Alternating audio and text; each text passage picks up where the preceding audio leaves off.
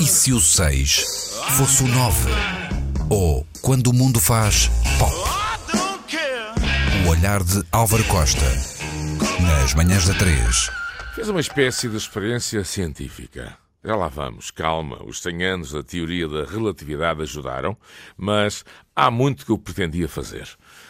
Por onde vou começar? Por aqui. Recordam certamente os mais velhotes que Arthur Jorge via os jogos na TV com música clássica como banda sonora. Era uma forma, digamos, Universidade de Coimbra, de dizer que não ligava patavina aos comentadores relatadores de então. Alguma injustiça porque o problema estava ainda nos seus mais do que primórdios. E não, continua a não estar nos profissionais, por muito que se concorde ou discorde ou se procure, digamos, o santo grau que é saber a cor clubística de A, B, C ou mesmo D. A minha é conhecida e ao longo dos anitos como provedor digital surgiram alguns episódios caricatos. A minha função no grande área, por exemplo, no pontapé de saída, era de tentar colocar as questões, integrá-las e criar uma espécie de fusão entre o tempo net e o tempo TV. Uma vez, o Futebol Clube do Porto, lá está, o meu clube, assumo, tinha ganho. E por acaso, mais do que total, aliás, nem tinha pensado, imaginado, antecipado, apareci com uma camisolita azul. Aliás, bonita e ainda por cima cara.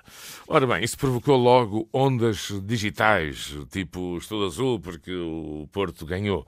Recordo igualmente protestos sonoros porque não se falou de um tema considerado importante.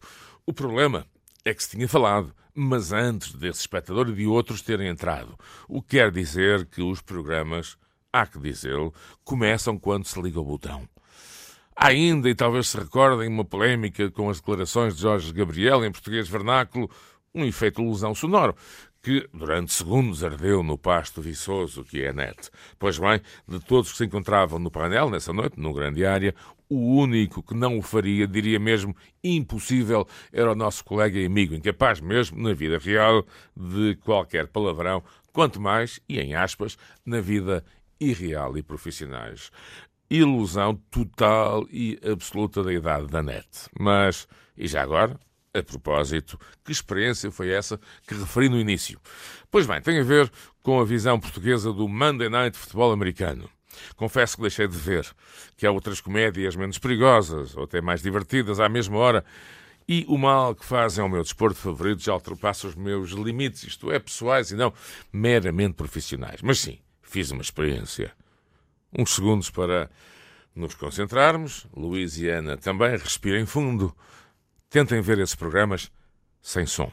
Apenas as imagens, os gestos, os esgares, a saliva seca, as expressões e imaginem que não conhecem aqueles senhores. Pois bem, devo dizer-vos, e caso aceitem a minha proposta de experiência, aquilo fica entre filmes como Os Doze Macacos, Voando sobre um Ninho de Cucos e provavelmente a Twilight Zone. Eis o que vos digo nesta segunda-feira.